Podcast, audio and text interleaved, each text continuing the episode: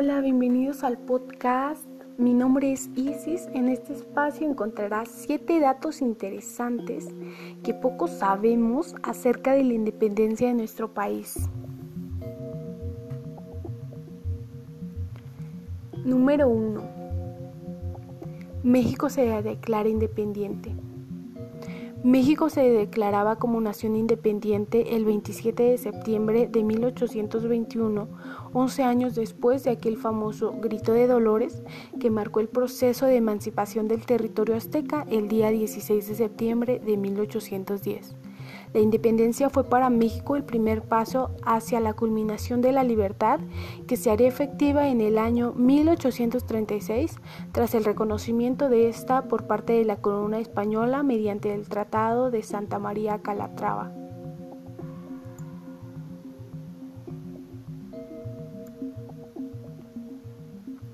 Número 2. Las dos actas de independencia. El documento oficial que confirma la independencia de cualquier territorio o país es el acta de la misma, que normalmente está redactada por los insurgentes del momento. En el caso de México existen dos actas. La primera de ellas fue publicada en el año 1821 y en su contenido el país se reconocía como un nuevo imperio. Sin embargo, en 1823, tras la muerte del emperador y líder de la revolución, Agustín de Turbide, el documento fue modificado. México ya no era un imperio, sino una república.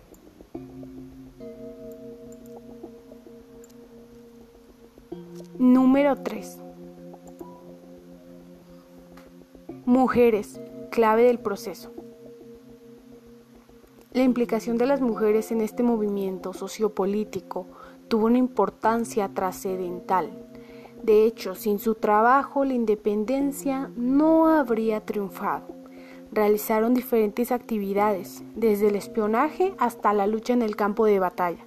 Además, desarrollaron carreras profesionales gracias a su colaboración en diferentes áreas como la comunicación.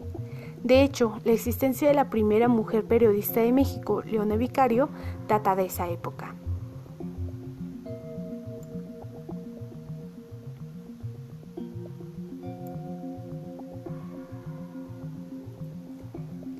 Número 4.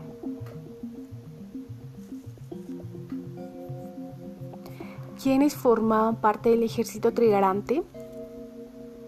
El Tigrante fue el ejército oficial de los insurgentes durante la Guerra de Independencia de México. Su nombre se debía a las tres garantías que prometían una vez consiguiesen instaurar la libertad, el catolicismo como única religión del país, independencia total de España y la unidad de todos los bandos de guerra. Número 5. ¿Qué gritó Hidalgo realmente? Miguel Hidalgo y Costilla fue el sacerdote insurgente que lideró la primera etapa de la emancipación mexicana, siendo el responsable del grito de Dolores. Mucho se ha debatido sobre qué fue lo que el clérigo pronunció realmente en aquel momento. Lo cierto es que hay múltiples versiones, pero la más expedida es aquella en la que se cree que Hidalgo dijo, muere el mal gobierno, viva México, viva la independencia.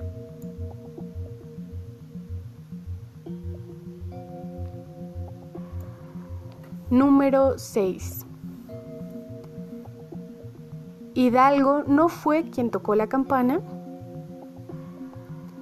Con el paso del tiempo se ha difundido la idea de que en el momento del grito de Dolores, el sacerdote mexicano Hidalgo tocó la campana de la parroquia de Nuestra Señora de los Dolores. Sin embargo, actualmente se sabe que esto no fue así y que quien realmente subió al campanario fue el hombre que habitualmente llamaba a misa, José Galván. Número 7.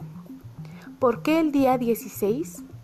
La madrugada del 16 de septiembre de 1821 se produjo la revuelta que vaticinaba el inicio de la Guerra de Independencia, momento en el que se proclamaba el ya mencionado Grito de Dolores. Por ello, lo lógico sería que el Día de la Independencia Mexicana se celebrase el día 15. Sin embargo, Porfirio Díaz instauró festivo el día 16 en honor a sí mismo, ya que era la fecha de su cumpleaños. Espero que el tema de hoy les haya gustado tanto como a mí. No dejen de sintonizarnos. Les mandamos un saludo a todos y por supuesto les agradecemos que formen parte de este gran equipo.